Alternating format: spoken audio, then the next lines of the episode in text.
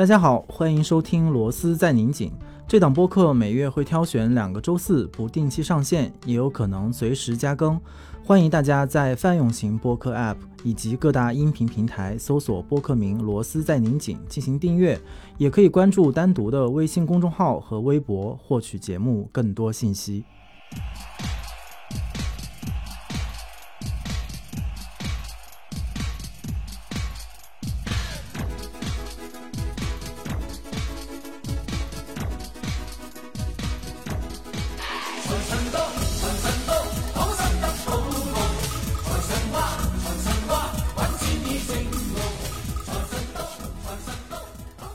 位听众，大家好，我不是吴奇，但可能是单独编辑部认识吴奇最久的人。我是罗斯在拧紧这档播客的监制，也是刚刚从南方出走回归单独编辑部的暖姐。我也不知道大家为什么开始，就是之前大家都叫我暖，然后突然回来以后，大家就变成了叫我姐，我的辈分就涨了，就有一种甄嬛回宫的感觉。妈呀，你升级了，这样他回来就改姓了。对，黑化了。这集的这个已经大家已经开始感受到了我的压力和七嘴八舌的从双十一这个日子的很疯狂的气氛，就大家现在边说话就是手机都还并没有放下，大家已经可以知道我们这期可能要聊点什么。然后进入正式的主题之前，我们提醒一下，可能今天的这个子栏目，刚刚我才被提醒说这才只是第二期，也不懂为什么我们螺丝从年初做到二零二一年都快要。过完了，今天是第二期的猛回头。然后上一期如果大家已经忘记是什么的，可以去翻一下三个月前的第一期。那大家就可以进入我们的今天的话题了吧？话题是啥呢？今天说啥呢？今天说啥呢？就是放下你们的手机，看看你们今天从你们的手机里面获得了什么，或者是买了什么。那这个，那今天这一场就放不下手机。对，我觉得我们几个也很有勇气，就是选了一个这么好的日子早起，虽然没有太早起，就开始讨论一下。你们昨天晚上都购物到很晚吗？等会儿，今天是啥日子？我们是不是没说？今天是什么日子？告诉我。今天简直就是可能比春节还更举国欢庆的大事吧，就是双十一。因为这节日感觉从晚会，然后全民的购物，然后再到。全链条的，我不知道，就是感觉就是个大事儿。今年有晚会吗？有有有有，你就是没看热搜？昨天，天哪，我可能得先补一下昨天的热搜。主要只是以为是今天早上起来看到那个易烊千玺翻唱了《爱情鸟》，然后被林依轮转发，也是跑题太远。对不起，对不起，我们拉回来。其实今天就是想找到一个这样大事儿的机会，来看看武奇老师他在这样一个日子里，他都在干些什么？他不会还在，还是在买书吧？没有，双十一我通常都不会再买书。好，那专注买别的。那我们接下来要看看，还有我的两位帮手，我们要一起来挖掘一下，你到底这段时间买了啥？对，这次参与我们节目录制的还有两位。我们的主力 火力队员来介绍一下自己。我是上一期猛回头也参与录制的胡亚平，A K A P P。等一会儿，A K A 野鸭，A K A 野鸭，A K A P P P P Q P P P P。他的名字实在是太花里胡哨了，我就简单一点。大家好，我是这一期的新加入的选手，我叫章鱼。Taco。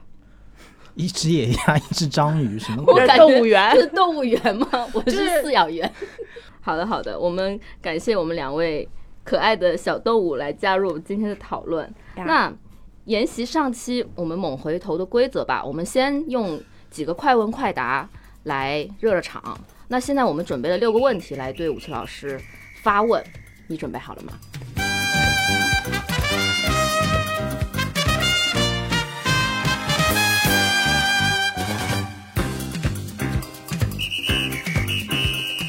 好，开始吧。截止到目前，你双十一都买啥了？不仅不仅仅是昨天，说不完。我一共收了五十多个快递。大家 mark 一下，五十多个。昨天晚上买了一个门牌号，在之前是挂画用的无痕钉，然后植物的支撑架、造液器、椅子、沐浴液，啊，就我要一直念吗？差不多了家居博主，好吧卫生、卫生、好吧好吧好吧卫生纸、营养土、家居家居，防撞贴，这是、一个非常皮具保生活方养剂式。羽绒枕头，嗯，买的这些东西里，目前最让你快乐的是哪个？可能因为太多了，就是快乐大减分。难道不是应该是成倍 double 的数量？掩盖了快乐的。对，就是你每天都陷入在收快递的愧疚当中。天呐，拆快递就是我最快乐的时候。关键词愧疚。你五十多个快递的时候，就你会觉得你对人类的环保做出了就不可饶恕的罪过。吴奇老师又开始抵抗消费主义了。对，所以下一个问题，你是拥抱还是反对消费主义？那那就只能拥抱了。收五十多个快递，我说我反对消费主义吗？就你身体上拥抱，但精神上还在愧疚，是吗？呃，精神上一会儿再解释吧。你觉得双十一它到底是给大家带来购物的福利，还是它就是一个套路和一个手段？我我自己觉得真的是福利。我举手加一。声音太大，这笑声。我们的监听师在旁边捂着耳朵，挤着眼睛。从客观结果上讲，双十一对你来说是个省钱的事儿，还是个败家的事儿？我自己觉得是省钱。那你五十多个快递，你觉得你是都是理性的消费，还是说有冲动的部分？我会把我的理性的消费部分控制在大概百分之八十左右，但我会给自己留下十到二十的额度，是可以冲动的买一些自己觉得其实不需要买，但是就是要买逗自己开心的东西。听起来非常有规划，但是你有百分之八十的这样的一个量，也是非常的大。就比如说防撞贴这种价值六元的东西，就是我属于我理性的一部分 可。以是囤一年吗？然后发给编辑部的大家。Let me tell you，六块钱你可以买一百个防撞贴。防撞贴是什么？哦，就是那个桌角。对啊，天哪你！怕撞啊！我这是生活白痴，就是第一次听到这个词。我其实真的是太居家了。好吧，好吧，我们的快问快答先小小告一段落，大家已经可以感受到吴奇老师他的一个消费的意思都都在都在我觉得这。期节目就不必讲老师了，就直接叫对，武器吧你为。什么老叫叫他老师？因为脚本上写，就我生活中 never 叫他老师，就叫他武器。都叫我大师都。叫他表哥啊。你们是不是还没有出现过他你的这个外号在这里出现？没有就表哥啊，一会儿也可以分享一下你你为什么叫表哥。听上去他的双十一过得还蛮精彩的，还买了很多很多东西，还非常有规划。那接下来我们是不是来详细的聊一聊双十一这个东西到底是个啥玩意儿？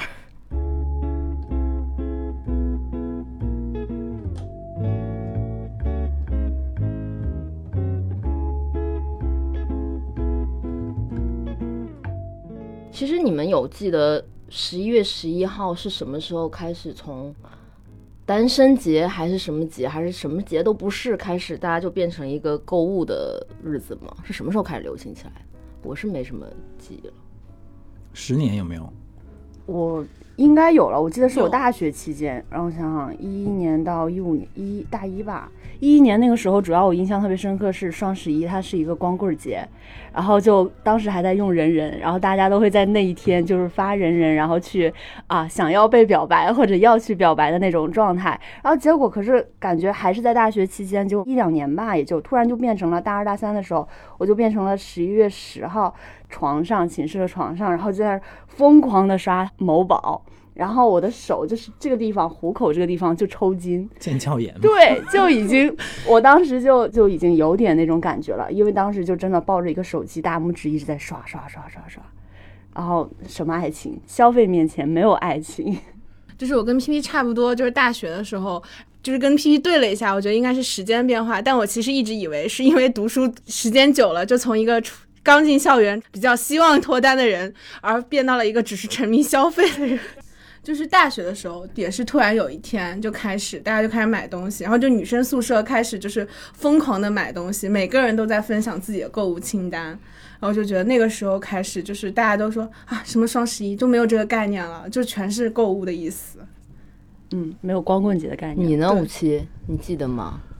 具体时间完全没有印象，但是我就是有印象的是接受光棍节，或者是说就是变成一个消费节的，就是最开始我的那个念头都是非常抗拒的，因为一开始所谓的光棍节就是深造嘛，就是因为就数字上的一个一个巧合，对，就那个时候你就觉得非常荒谬，就是不知道大家在什么校内人人上不知道在哀叹什么，就觉得特别的人工和虚假。然后，但是到后面，当它变成一个消费节的时候，你甚至又有一点怀念，说，那你还不如说它是光棍节呢。光棍节至少还有一点人的温度，还是说人的情感诉求，然后变成用一个数字衡量的。但是到今天，就是买了 五十个快递之后，就我是一个非常很慢接受这些事的人，就一开始都会非常的抵触，然后到了可能大家已经看这些刷清单的，然后刷出手机什么抽筋的人，已经抽抽筋了十年之后，我才开始 比较正面的，然后用我的理性去接受哦，这个 OK，你现在人生当中就是被硬塞了一个节日，然后你其实就要选择你到底是过还是不过，就这么简单。你会不会觉得其实双十一以外，我们还有其他的，现在也有各种各样不同的，节日比如说六幺八，比如说双十二，那为什么双十一还是被大家最拿出来讨论的？可能还是因为他做的比较早嘛，嗯而且它整个这个这个概念或者这个巧合性，因为你看双十二其实它就在模仿双十一嘛，但是这个东西它占了一个先机之后，他是第一个这么吃螃蟹的人，那可能这个整个这个螃蟹就是就是他的嘛。嗯，让我来唤醒一下大家记忆吧，因为感觉好像大家都记得当时那个状态，但是也许不一定记得当时你们都买了什么。要不要打开你们的在某宝上的人生账单看一下？我也是最近才知道可以搜这个，就是你大概什么时候开始在上面消费。在哪里它倒不一定是，就是打开 APP 然后搜索。人生账单入口，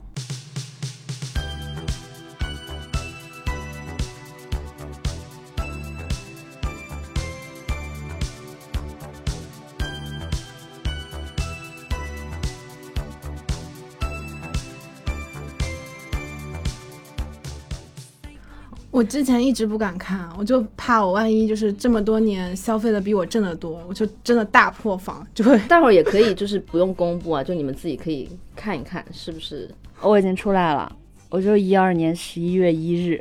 就在这个圣节的前十天。但天呐，但那个时候的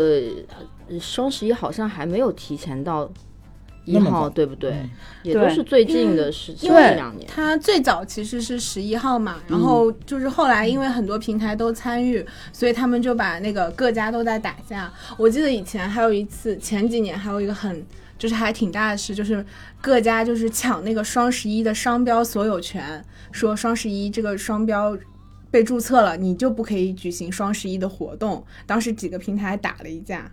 看账单的时候，看到吴七他在暗暗 笑笑了出来，复杂的表情，很羞愧。对，但我觉得还好像就是我还没有失心疯，我觉得我的好多记忆还是就是虽然非常模糊和抽象，但是还是比较对的。第一次双十一买了什么？你能看到吗？他他没有不能看到双十一吧，他只能看到哦，你他是用自己人生地。对对对对对，我是零八年的时候用淘宝，太早了。零八年的时候就开始用了，嗯，总额就不说了，但是是一个非常惊人的数字。不是一个非不惊人非常理智的数字。就是如果你从零八年算到现在的话，我相信可能比很多朋友要克制的多。嗯，你看看我的，我们差不多，但是、啊，那但是我比你还是多一些，因为我其实线下消费你看看我的，那我这我是多的是吗？反正你比我多一些，三三万块钱。你应该就是这两年冲起来的吧？对，就是我之前嗯都是非常非常克制的，而且刚才看到一个说在购物车里躺最久的，躺了一一三一四天。这个这个数字也很很很 make sense，一三一四，必须唱数字恋爱了。真的 三零六二四七零零，三零六二四七七零，五三四二零二，一三九四二，四三一四零。但是我可以分享一下，它会有那个说你在淘宝淘的第一件宝贝嘛？嗯，我看到我觉得好有时间感，因为我第一件宝贝是时尚超薄 MP 四播放器。哦，有那味儿了。很有年代有感觉。我的是拖鞋，所以真的，我当时就是在认真的过大学生活。我棉拖，我的是手办哎，我那个是第一件，我竟然买的是一个马里奥的摆件。哎，那说回来，呃，你的购物可能是不是会有从线下到线上的一个转移嘛？因为本身我觉得这十年的消费习惯，大家还是挺怎么说，就是我之前反正我自己是一个特爱买买买的人，那我其实是挺爱逛实体店铺的，但其实这几年来说，的确我在网购比线下的比例在很大的一个倾斜了。我觉得可能大家都是这样吧，就一开始根本就没有线上嘛，所以所你所有的是就是要购物的场主要场景都在线下。一方面是肯定也是像前面说的那样，就花很长的时间完成这个转变的。我觉得像你们可能这个转变都比较快速，当有多了一个新的更大的渠道的时候，可能立刻就用起来。但我花了一点时间。但我觉得另外就是为为什么后面我就非常的喜欢在线上购物的一个很大的原因，就是我没有那么享受在线下的那个购物的过程，就是那个因为那种购物基本上是约等于社交的，对我来讲，就是因为你要跟人说话。然后你要在要在很多的地点当中行动，而且你要实时要处理一些情况，比如说，哎，如果这一家没有这个东西了，然后你要找他，然后到处找，就是这些东西对我来讲是略微痛苦的体验，就我不太想在这个上面花时间，而且觉得跟人打交道总是有一点困难吗，我不如对着一个冰冷的 机机器那个检索，然后哪怕这个检索是手抽筋的这种检索，我觉得那我那我好像也是一个自己待着的状态。所以你是很抗拒热情的 sales 在给你推销他们的物品？我觉得都不是抗拒吧，是很害怕，就是我不知道怎么。但是现在肯定好一点了，因为现在性格也变了嘛。但之前你是真的不知道该怎么办，就是。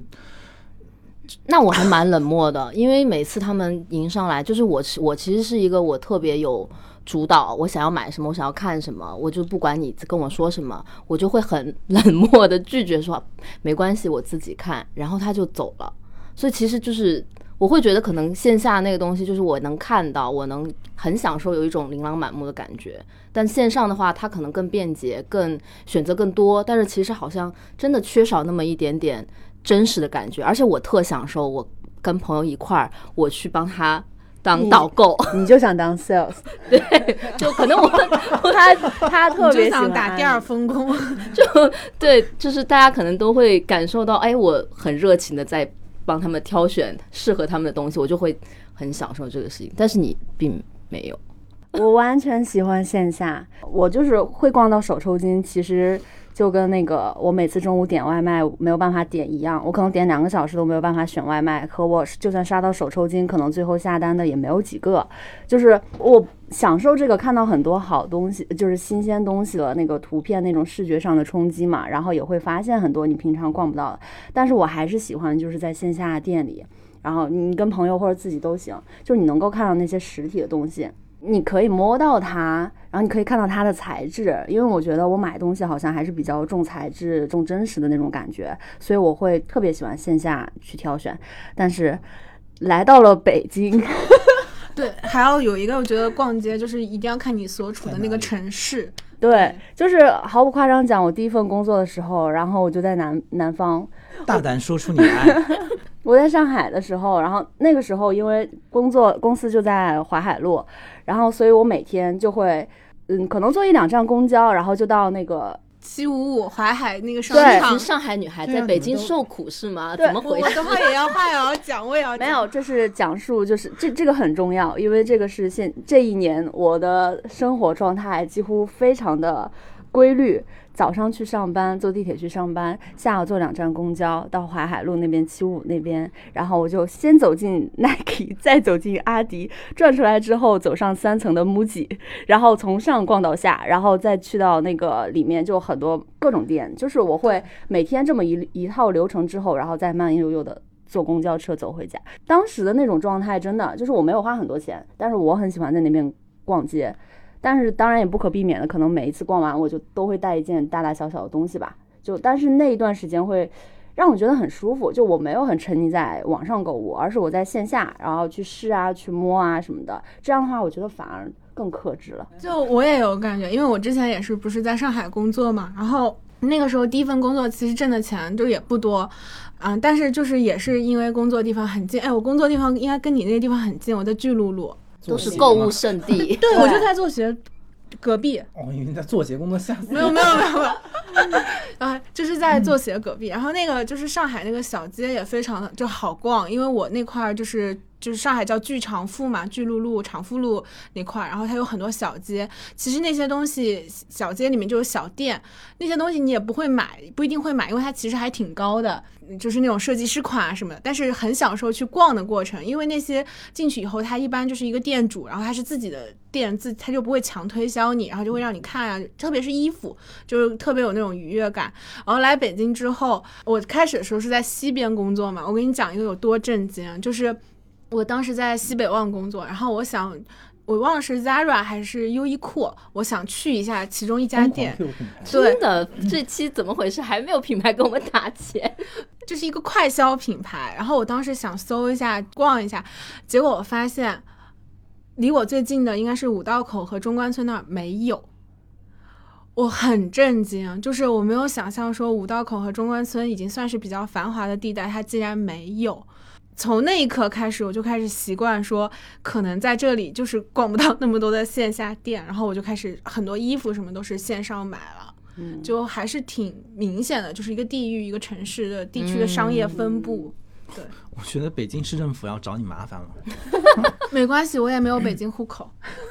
这个这个说远了说远了，我们我们说回来，就是双十一，就是刚刚也提到了嘛，就是你们会觉得现在这个时间好像，其实我真的觉得昨天这个双十一已经结束了，因为我觉得一号或者甚至更早就开始付定金等等，我记得我付定金应该是大概可能一个多月前还是什么哈，就是啊这么早啊对对，就是包括那个李佳李佳琦和薇娅直播间，就他们会有开始这个付定金这个事儿，然后包括我订阅的几个购物的公号也都开始推，哎，建议你买什么买什么划算，什么什么生活用品之类的。你们会觉得这个战线拉得太长以后，反而没有那么刺激，或者是感觉这个哦，其实这事儿也挺容易的，你不一定要趁着这一天买，就我可以一号，我可以可以晚一点，我错过了也没什么，就感觉这是好像也不是一个对啊，我觉得这其实是是好事，就是一会儿那个逛街的事儿，其实我还想再讲两句，但是可以一会儿再说。哦就是我觉得之前中间有几年，当时就是还很流行抢，就是大家要有一些很热门的店铺或者热门品牌的热门的单品是需要抢购的。对，然后当时我也就因为要抢东西，就是什么秋衣秋裤之类的东西，可能对我来讲啊，可能就比如说一一两百块钱，可是你就觉得啊，我就是在这个时刻，大家都我那我就正好也需要，我就就抢呗。我觉得那个给我带来了非常大的创伤，就是我一定要守着一个节点，然后要跟全国这么多的朋友们一起来抢秋衣和秋裤，实在是非常的荒谬。所以我觉得他现在这种玩法多出来，其实我我觉得一方面它其实会损失掉很多的顾客，就是因为它创造出来这种紧张感和刺激感减弱了嘛。嗯但是我觉得对我这种其实只是想利用它的人来讲是好事，就是你的压力被缓解了，但与此同时，你可能享受到的优惠被延长了一些，而且就像你说的，我可能今天忘了，我明天再再买，然后我觉得这个其实是好事。对，刚刚就你说的那个抢，的确是最开始我们对双十一这个购物节的概念，就记得还是在大学，就是我们四个女生躺在床上，就到了整点就开始要拼网速，然后就到了那个点之后就开始猛刷猛刷，然后就大家会啊进不去了进不去了被挤掉了什么的，你买到几件什么之类的，就很紧张。但是现在就比如说，我已经其实忘记了昨天，我是昨天在办公室的时候，然后抽空去看了一下，我想说，哎，今天十号是不是还有优惠？然后再去看，结果我又比较了其他的小程序，就是那个另外一个品牌的小程序，这些你现在有很多选择的路径。然后结果发现那上面我有张优惠券更加的实惠，所以我其实昨天一点都没有下单，就是的确。我觉得这样对消费者好像就越来越友好，品牌都在竞争嘛，然后我自己的压力没那么大，我不用去紧绷绷的去守着那个整点去干嘛干嘛。但是我一号，因为它不是战线拉长了，我是赶的一号的那个那个付我也是对，嗯然后结果那天我太累了，我就睡着了。我还定了个闹钟，我定了十一点五十五分。呃，那天是的确是有打折，我觉得还蛮划算的。然后十一点五十五分，然后定个闹钟，结果我发现定早了，你就应该定五十八，因为我 差这几就分钟、啊，要这么 又精退回真去的了，对我又睡回去了，55分又睡着了五十五分我又睡回去了。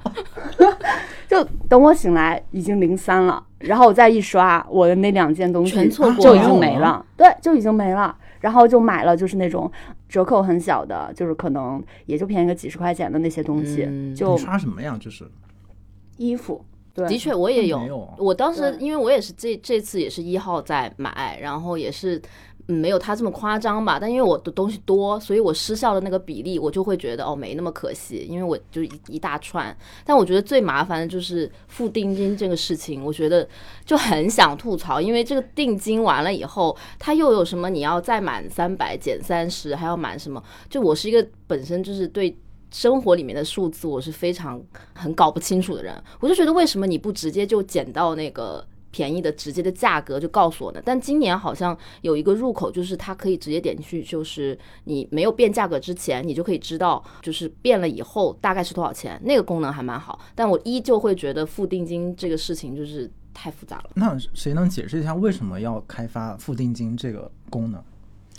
我来解释，就是为什么付定金，就是其实我当然是我的民间解释啊，一切以购物平台官方为准。其实它是这样的，就是我记得是定金也是突然有一年开始有的，前一年的问题是什么？就是双十一会爆仓，你知道吧？就物流会爆仓，就是嗯、大家就会都堵上嘛，然后就收不到。因为我记得非常清楚是，大学有一年双十一，然后我正好在那个时候，不是我买东西，是我要送一个东西，送一个机器去修，结果他就迟迟的不来，就是迟迟的送不到对面，然后对面寄过来也很慢，然后我就问快递说为什么，他要说双十一爆仓了。物流全部都卡住了，然后所以那年大家的反馈都不太好。然后我记得第二年好像就有付定金，然后我看到的解释是这样，就是比如说我现在特别是化妆品啊这种日用品，我付完定金以后。他就会商家就会有个数字，就是我大概有多少人，然后比如说我有呃华北仓，我可以有三千个人付了定金，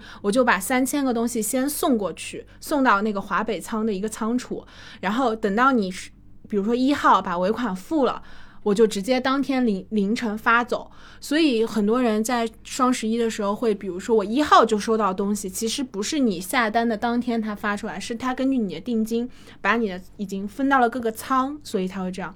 但我依旧很想吐槽定金，因为定金我觉得最夸张就是，他本来把双十一十一号，然后一号付款的东西放到了二十号。就根本想不起来啊！就是我，就哦，他不会给你提示，对，因为我没有开那个淘宝通知，对对对哦然后我就根本就压根儿就，比如说很忙的时候，我根本不知道说哦，二十号就截止了定金，你必须在二十号之前付完。我是怎么知道呢？是二十号那一天，我跟朋友约吃饭，然后我朋友就跟我说，但是今天晚上八点钟我要抢东西，然后我就说啊，为什么今天要抢？他说。一看你就是一个定金都没有的人，你不知道今天晚上要付定金吗？我说我不知道。然后，于是我今年很多东西其实是在吃饭当天看我朋友付定金之前，先把他购物车刷了一遍，对他说：“你买这么多一定用不掉吧？你分一点给我。”然后我才搭上了这辆车，就是它太早了，嗯然后而且预售这个东西也会让我非故意的囤货，因为它那个它基本上是肯定你买三件，然后它就会可以减多少多少，然后我并不知道那个三件它就是三大箱，然后就是它以件为计，就是让我很迷茫。我其实觉得你们三个在有一些就是逻辑上是挺相似的，但我就听下来就既感到为自己感到自豪，但又觉得非常的悲哀。就是因为你们说到了好多，就比如说会错过时间，或者是说会错误的估计物品的大小，然后数量，或者对日常花销有一个基本概念，就这些基本的消费素养我都有，就这些问题不带，就除了刚才说的那个要逼着我在一个时间点去抢单这件事，我觉得有点做不出来。其他的日常，我觉得我的日常消费还挺有规律和章法的，这个是我感到自豪的一方面，就是自理能力，我觉得还是比较强。拉踩我们。你可以再踩回来。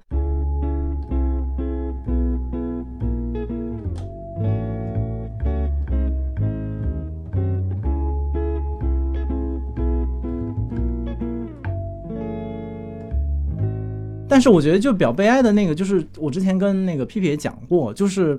我会长时间的使用，也不是使用嘛，就是会停留在这些购物的那个 A P P 上面。就原因是它成为我一个很重要的一个疏解，就是我有的时候其实，比如说像章鱼说他可能会错过时间，那我我不会记住这个时间，或者说我也不会说把它记到我的备忘里，它也没有那么重要。但是因为我长时间的在刷那些 A P P，所以我就会看到。就是你看到之后就会提醒，看到就会提醒嘛。那我为什么刷？是因为你在上面放松，对，就是就是逛这个东西是我的一个放松的方式，然后就又可以说回来，为什么逛线下其实不能对我构成一个特别有效的放松？就是那个依然是一个我需要不断和人打，哪怕我跟我朋友去，我也跟我朋友在社交，就这个东西对我来讲是一个特别。也不是特别吧，是一个需要花心力的。但是我如果只要对着手机，对着这几个 app，然后对着这些没有温度的画面和数字和文字，我完全有能力控制它们，然后我不需要去再消耗别的东西，就甚至我不用说话，我也不用穿穿什么东西去哪里，我就躺在那里，就不断的跟他相处就完了。我们吴奇老师的压力真的很大。我觉得五七的社交牛逼症只能存在于冰冷的某宝或者是 A P P 上嘛。不啊，有这我日常么惨吗日常不是挺社交牛逼的吗不？是，他就是需要那个时间自己待着，所以我 我有点担心你的心理健康。就是我最近觉得你压力好大，然后就一直要购就把它剪掉物。。就是虽然是 OK，的确，就上次你跟我说到，我也觉得，就是我在逛淘宝的时候很快乐。就是虽然我可能没有下单，但是我逛的时候是真的是觉得很轻松的。嗯，我睡前可能看一眼，我就会放松很多。就是我觉得这是不是现在很多年轻人或者就现在的人吧，就都会有的一种，就是你平常好累哦，上班压力好大哦，然后你又很难去找到一个。你比如说，你就不想动了，我就想躺到那儿，我就有个手机，我就看世界了。那我就也不要去去走走了。我白天走那么多了，我动那么多脑子，我就想歇着，一个人待着。对，但你那个有点夸张。对，而且就是说，你就是在刷这些的时候，就怎么讲呢？它是特别满足你自我的那个需要，因为你不是说在纯粹的玩嘛，就是你其实还是在找东西，嗯，然后你还是在寻找一个你需要的东西，然后而且你看起来好像。整个世界都是向你敞开的，就所有的店家都在努力的工作，然后努力的设计，然后想要为你提供这个产品和服务，然后你只需要去做呃选择和判断。但是其实为什么觉得它还是有怎么讲呢？就是它又不是那种特别纯粹的放松。就其实我是特别认真的 会研究这个东西的。就是比如说，如果我要买防撞贴，哪怕是防撞贴，我也会看看很多的店家，然后会选择。当然也不一定会就是选择一个说什么性价比最高，而是我一定会选择一个我自己觉得最顺眼，然后觉得最符合我内心的期待的一个东西。然后这个过程会让我觉得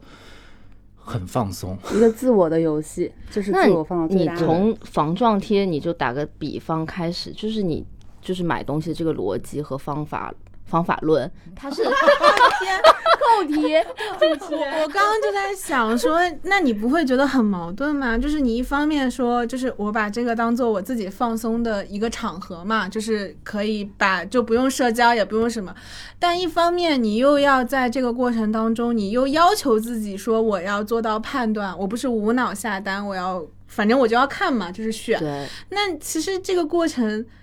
也很痛苦啊，就是很累啊。对他来说很容易啊。就是对，我这矛盾点不是在于他是不是让我痛苦，就是这个东西是不是我自己你掌控我自己待着就完了，嗯就是我不需要再 involve 另外一个人，哪怕我需要跟人就是交流，也就是跟客服问一下，说你们这个东西什么时候能发，然后大概有什么疑问问他，我甚至都不需要开口，嗯，就是我自己不觉得，就是让我去判断这个事儿好不好，或者去挑选这件事情是一个、一个负担。然后，而是说让我去线下和真人一起去完成这些工作，会产生那种负担的感觉。那你这样的一个寻找过程是就是自己按自己的一套逻辑完成，还是说你会有一个什么种草清单，或者是说有看什么推荐去做呢？嗯，我会看推荐，然后，但我更依赖的就是问朋友们的推荐。比如说我要买这东西，我就肯定会问，比如比较懂的，或者他最近也在买的人。就是，但是这些都只是我的数据库，就是我会把 把所有这些信息，然后各种各样的信息集集纳到，比如说什么收藏夹，然后购物车，就各种用法嘛，就是这些工具的各种用法。完了之后，你再回到自己的世界里面去评选，它是不是你要买的那个东西。好是不是想为你有很累鼓掌，就是 买东西都是有一个数据库和工具箱的人。对啊，所以我刚刚就感觉哇，如果我这样购物，我觉得就是负担。我们刚刚那个就是录制之前还在想说，万一我们很水怎么办？我就说不用担心，武器说什么他都一定能说出有一套非常有一套的内容。不愧是你，全为数字，圆满的掌谁可以？明明炮听二三，为何弹出四一？谁人能够预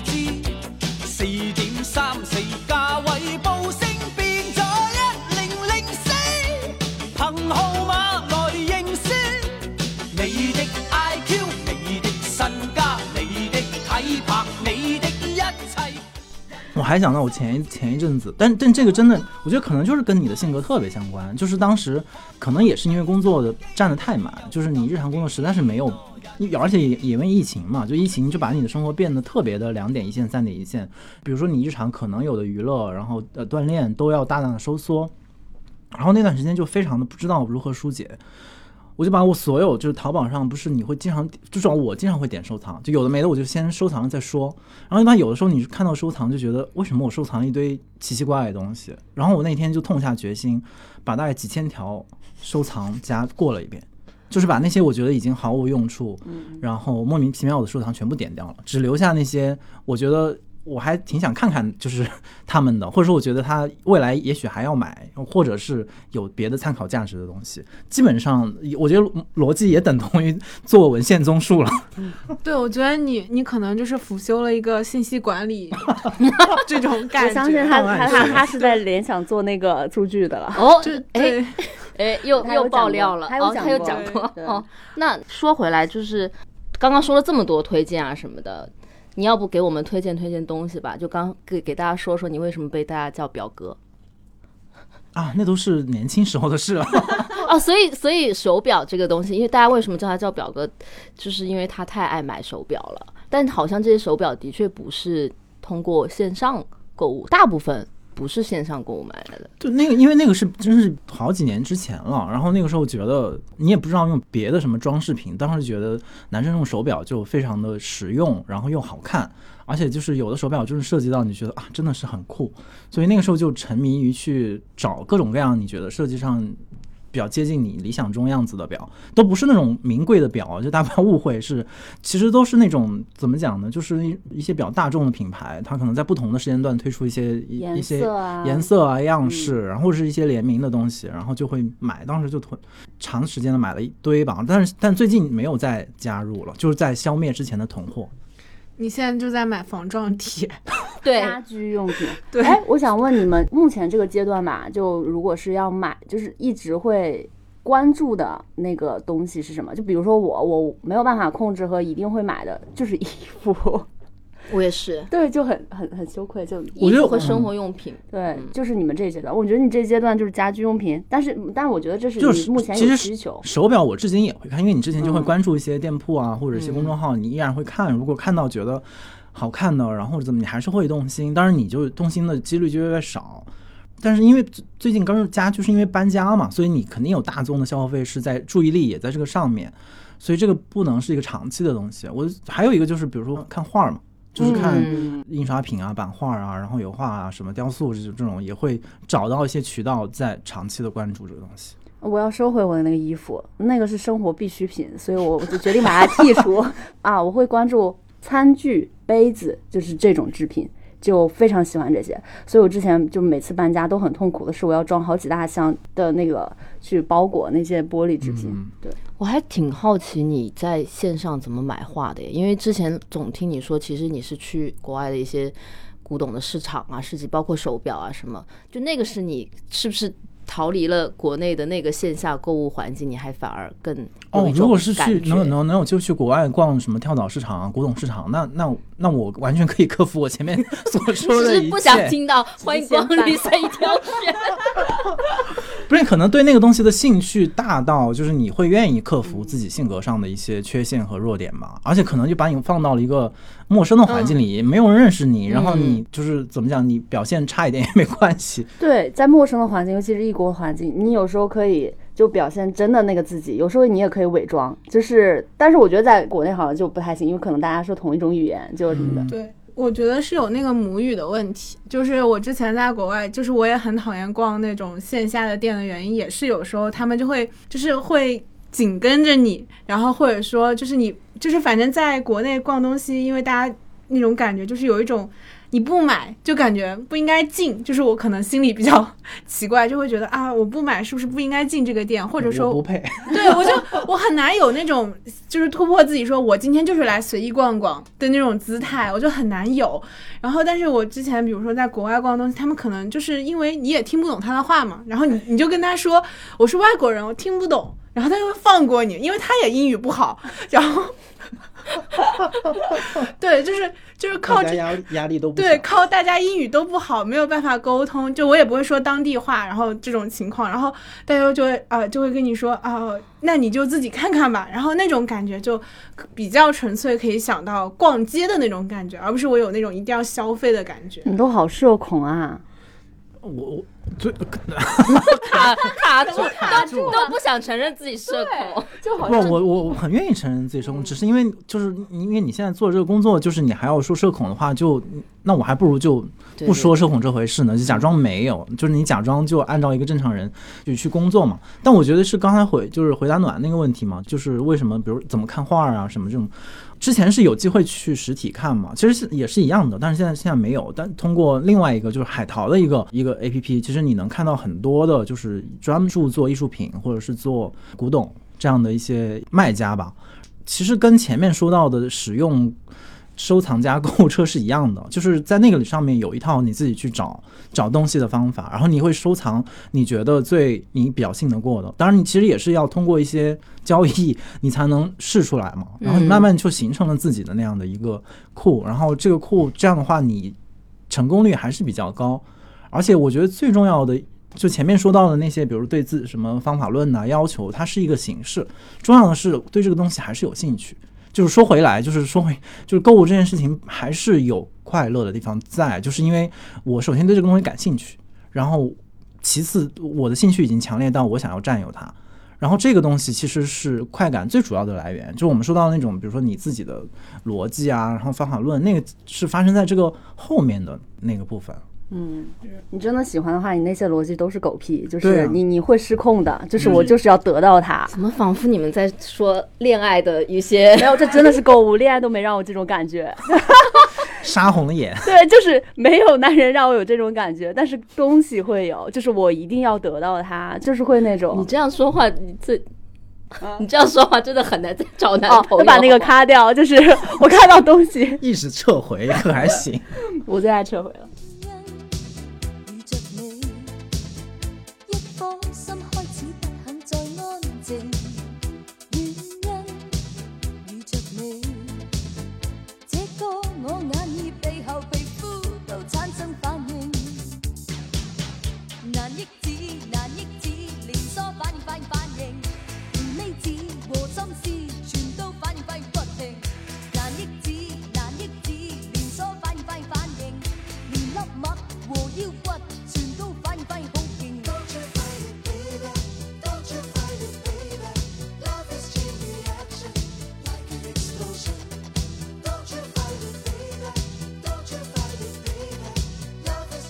我们上周那个大雪的夜晚，在他家看到我，因为我之前不知道你搬家以后这些家具的价格，哦。我们就玩了一个小小的游戏，就哦是我来猜猜价格，然后我还猜的都挺准的，嗯但有一些真的也是很惊呼，就是比我想象中要贵一些些。就是我觉得那天拿出来猜的都是我刚说百分之十的那个部分，就是就是比较大的，然后就比较显显眼的，或者就可能看着比较好的。你比如仿撞贴这个东西，你就又来了，王状贴还不给我们打钱你不知道它贴在家里的什么地方某个角落里面。哎，我真的不会，防撞贴也没有什么意义吧？不是，我真的不会买防撞贴。就是如果如果武器的百分之八十那些东西，我真的不感兴趣，我反而只感兴趣你那那些东西，就是、哦。就是更贵的东西呗。对，因为那些其实如果是在生活上的话，场景上，我是那种会极简一点的，就是那种防撞贴，那种什么各种便利的遮遮布布啊什么的，我我都不会要。我觉得防撞贴真的无法 凸显你复古暖男这个 标签。他他他那种那种也可以保护家具，你你这样想就对他可能保护那些百分之十的东西啊，。你你我觉得也不用，就好像烘托的那些东西真的就有多么名贵，其实其实也不是啦。但我觉得怎么说呢？我觉得那就沿着前面说的那个了，就是对旧的东西是是很有兴趣的。然后，呃，之前是因为时常有就是出国的机会嘛，而且在国外你其实去逛这种跳蚤市场是很便宜的，然后无非就是你要花一点人工把它运回来，这种苦力也也之前对啊也也都干过。然后，但是最近你显然失去了这个渠道，所以但你还是想要买一点，比如说就家具，比如什么稍微中古一点的，比如六十年代他们当时的一些设计师啊，或者是说那个时候用过的一些家具的时候，你就只能在国内的一些店去找。然后比如说，其实那个在某宝上面就有一家，其实它应该是在就北京的通州那边有一家实体店。然后我就其实也是常年关注，估计关注他们家已经很多很多年了。然后但其实从来没有买过。然后最搞笑的一个故事就是之前不是想买一个台灯嘛，嗯，然后我就收藏了这家的一个台灯，但是我当时觉得它真的非常贵，就是大概要一千多块钱。我觉得这个完全超过我对一只台灯的预算嘛，可能超过数倍，所以我一直没有下单。但是后来它就卖掉了，然后当然也一阵心痛。但是最搞笑的故事发生在后面，就是有一天我就刷我的，就是在朋友圈里面看到我一个前同事拍他去某一个咖啡馆，就是照美照嘛，然后我就看到了一个特别像那个灯的一个照片的一个，而且是一个局部，我也不是很确认。然后当时正在心痛期，所以就问他说：“哎，这个你在哪里看到这个灯？然后什么？”然后他就说：“哦，这是在好像应该苏苏州那边吧，某一个咖啡馆。”然后他说他认识那个老板，那个老板眼光很好什么的。然后他选选物品什么选杯子啊，就刚才你感兴趣的那些，都是品味很好。然后我就说：“那你能不能问他这个在哪里买的？”我其实当时想说，呃，也许还有别的渠道可以买到差不多的嘛。然后他就给我看了一个截图，就是完全就是我之前收藏的那一只灯，就是你的那只灯灯现在在苏州是吗？苏州的那家，就是我现在如果想要的话，我完全可以去那里偷掉它。偷掉它。对，所以就是后来就是因为一直没有下单成功过，然后这一次就是趁着双十一的时候嘛，就在这一家买了两把椅子。然后那个椅子其实是和那个台灯是一样的逻辑，它肯定会超过我们一般对一个日常椅子的价格的需求。可是你想，它填补了我数年的 怎么讲？内心的 内心的空空缺，情感空缺。哎，会，我觉得就是如果比如说，比如说我之前买东西或者是什么代购什么，然后他就跟我说没有了，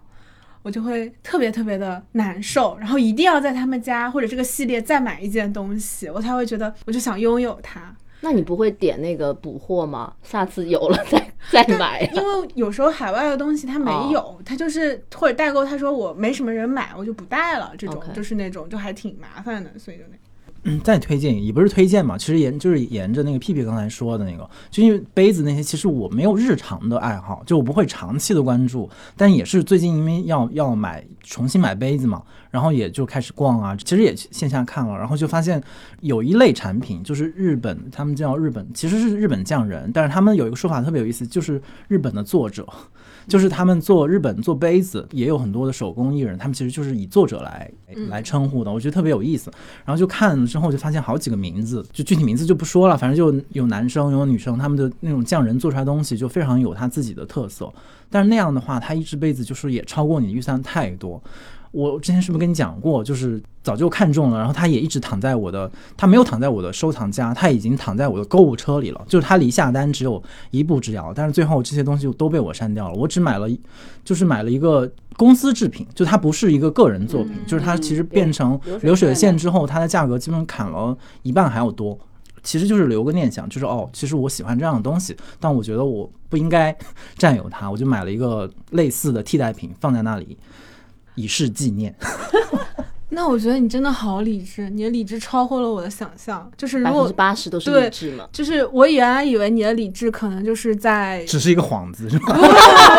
就是我觉得做到什么数据库啊、收藏夹整理就已经非常非常理智了。然后没有想到说，如果就如果是我，就是我消费其实也是那种生活上比较节俭的人，而且尤其我最近也是搬家嘛，所以我整理了很多东西，我就对自己说，你不可以再买杯子，也不可以再买衣服了，就是你现在要买一件新的衣服，你必须把旧的衣服扔掉一件那种，就是奇奇怪怪那种什么收藏理念。但是我看到我自己如果特别喜欢的东西。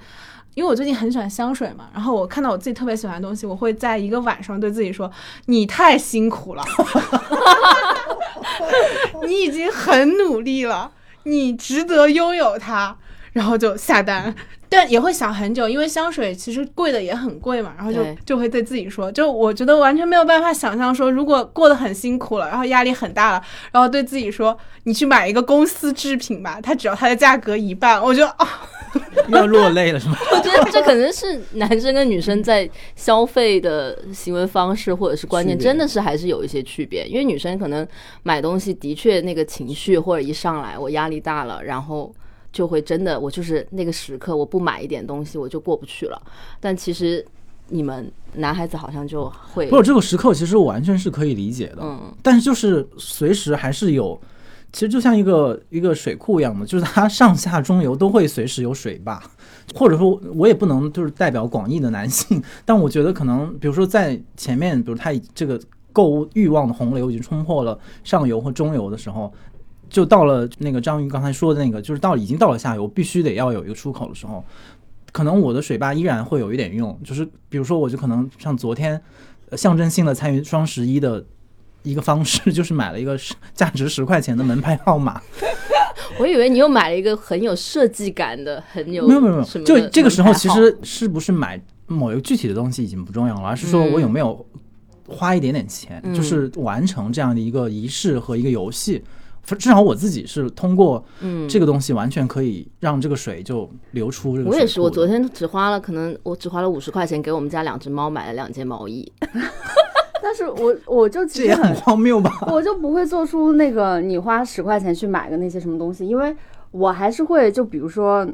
就是如果我买东西的话，我还是会在它的价值上就是稍微要求高一点，就是所以就那种可是那是你必须要买的东西。门牌吗？对啊，因为我家没有，现在没有门牌号，旧的已经不见了，就是那个门上贴的、就是那个门上贴的。我觉得他，我觉得他是那种，就是他有暖，就是那种到那种，就是我必须消费一下，花一次钱买个东西，但买啥可能不是很重要。但是我是如果要花这个钱，那我肯定也要想很多，然后我会评估它的价值，会选更那个什么的，就是更什么的呢？就是更贵，更贵一点。啊，比如说你现在就买一个门牌号，我不会买那个东西，我宁我我宁愿自己写一张纸贴到那儿，就是这个东西对我来说，就好像就是那个无痕钉什么之类的，我可能从你那儿偷两个，我也不会自己。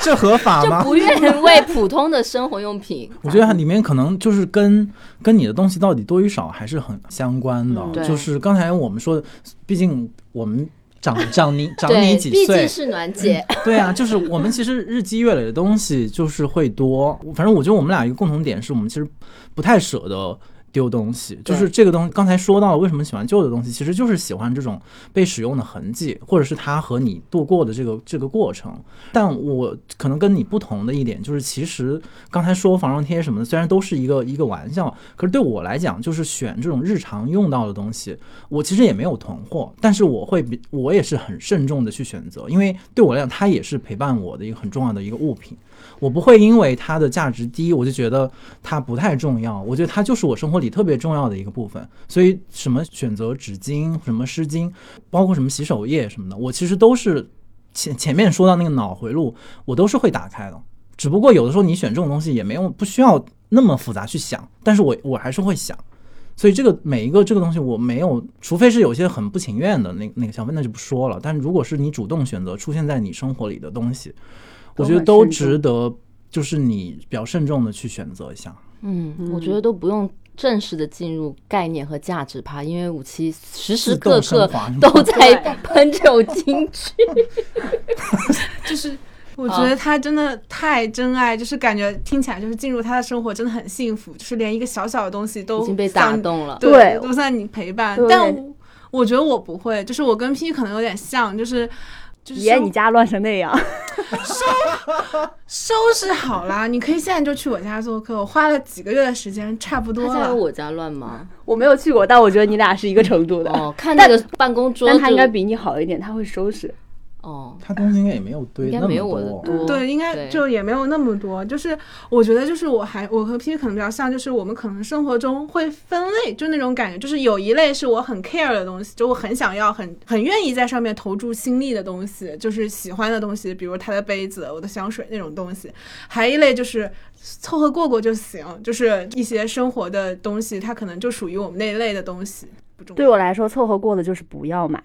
啊，对。对我也会他是极所谓的极简主义派，所以他就是把这些东西都砍掉了。对。我我最近也在学习这方面的东西，然后我的方法是就是固定，就是我买什么东西，它比如说纸巾也好什么，就固定那个东西，然后每次下单就下那个就可以了。对，嗯，而且这个也是我很大的不同，就是我觉得嗯。刚才说到为什么觉得线上的购物还是有很多的好处，就是因为你有不断试错和尝试的可能性。我很害怕，我最怕的就是我点了一份外卖，那个不好吃，所以我经常是点两个小时点不到，我就很难过，就是你得到它不好吃这个信息本身也是非常珍贵的一条。我不经验愿意接和教训受，就如果你觉得这个东西好吃或值得，你就要付出寻找它的努力我就跟时间。很规避风险，就是永远这些，但是我也不会厌烦，因为我好像就会在既定的这种东西中去去挖掘可太容易厌烦了。我也蛮蛮爱买这些，就是这些品牌的嘛。但是其实你真的可能也就是一些基本款。如果在大街上，我是挺害怕跟人撞衫这回事儿的。所以为什么刚刚说我们买一些 vintage 的东西，就是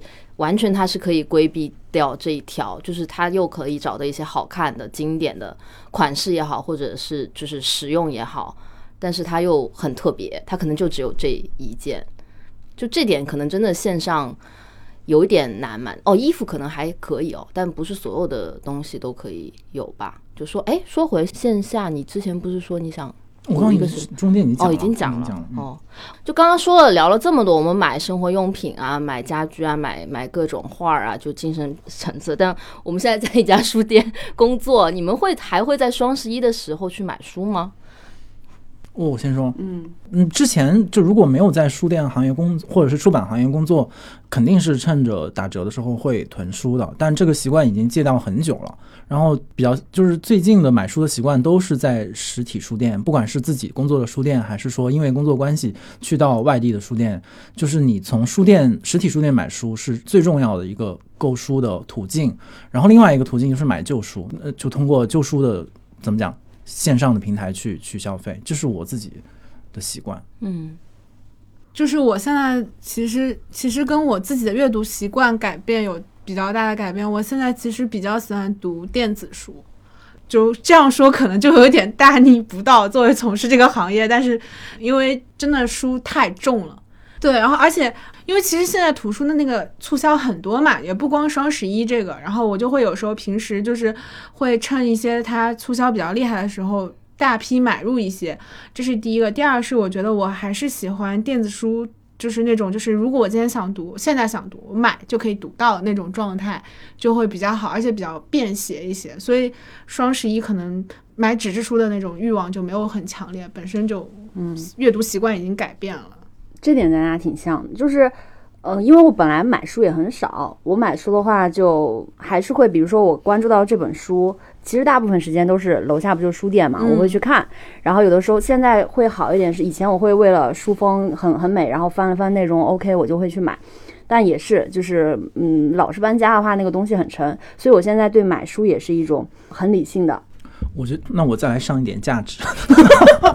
因为就是我肯定做这个行业比较久嘛，然后那个而且也陷得比较深，当然可能也也听出来了，陷出一身毛病。但我觉得反正在在买书这件事上，我已经过了就是前面他们说的好多纠结的点了。一个呃，一个就是。就是搬家这件事情，就是搬搬书很重这件事情也众所周知了。然后因为我刚刚最近也也搬家嘛，所以而且我其实你看我之前也很长时间没有搬搬过家，就是在前面的地方住太久了，所以这次搬家就是肯定是加倍的痛苦。但是对我来讲，那个痛苦只持续了非常短的时间，就是在我收拾书和打包，嗯、把它运过去的那个可能一两天时间里面，那个痛苦是怎么讲依然存在的。但是马上他到了新家之后，我重新有机会再看到他们，然后再。因为有的书你看完了，你就可能不太有机会看到他们了。然后你看到他们拿出来，然后来决定，哎，这个书是不是觉得依然是好书，愿不愿意留着它？然后在你书架什么位置，你重新分类，这件事情给我带来的那个治愈的感觉，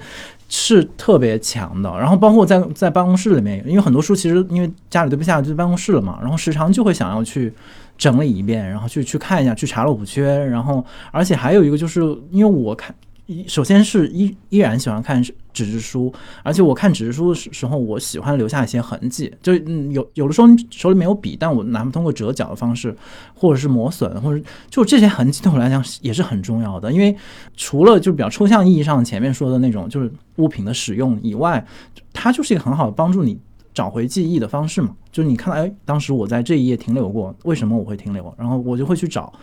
是哪一段或者是什么意思，让你觉得这一页你值得记住。然后如果有的好的书，就它最后背后折的非常的就是失衡，然后它在书架上就会进不去嘛。然后这些东西都是我觉得是书或者说对于书的消费给我的一个回报，就是我特别享受。这些过程，然后这个过程就会让我觉得书重啊，或者我搬家这个苦力我做了，就反正我们今天的那个体力体力时间也也比较比较少嘛，所以这个是吧？另外当然也是因为就身处在这个行业里面，所以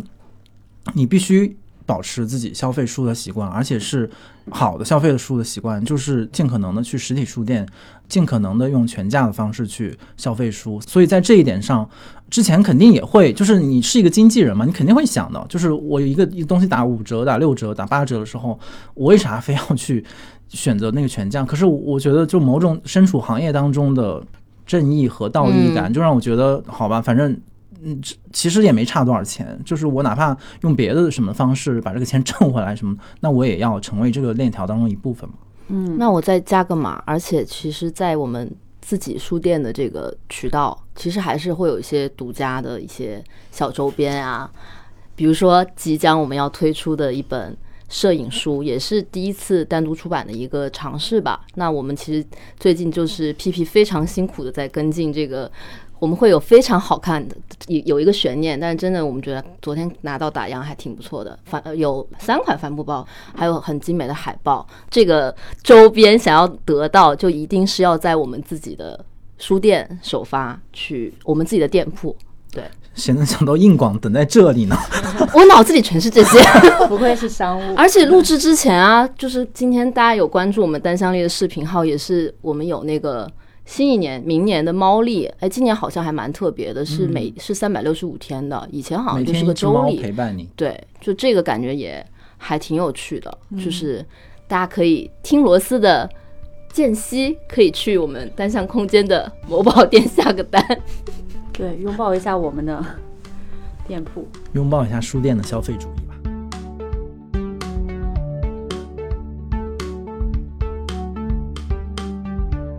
如果你对本期话题和本栏目有任何想法或问题，可以通过单独的微信公众号、微博找到我们，在本期节目推送的评论区留言，我们将在下期的听众互动时间回答你的问题。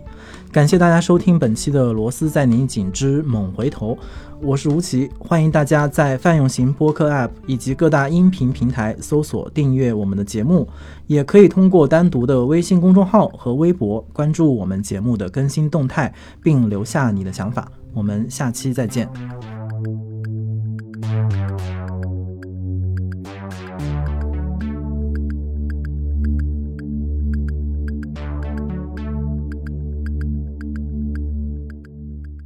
拜拜。拜拜，感觉这期螺丝有被松到，稍微松到一些吧。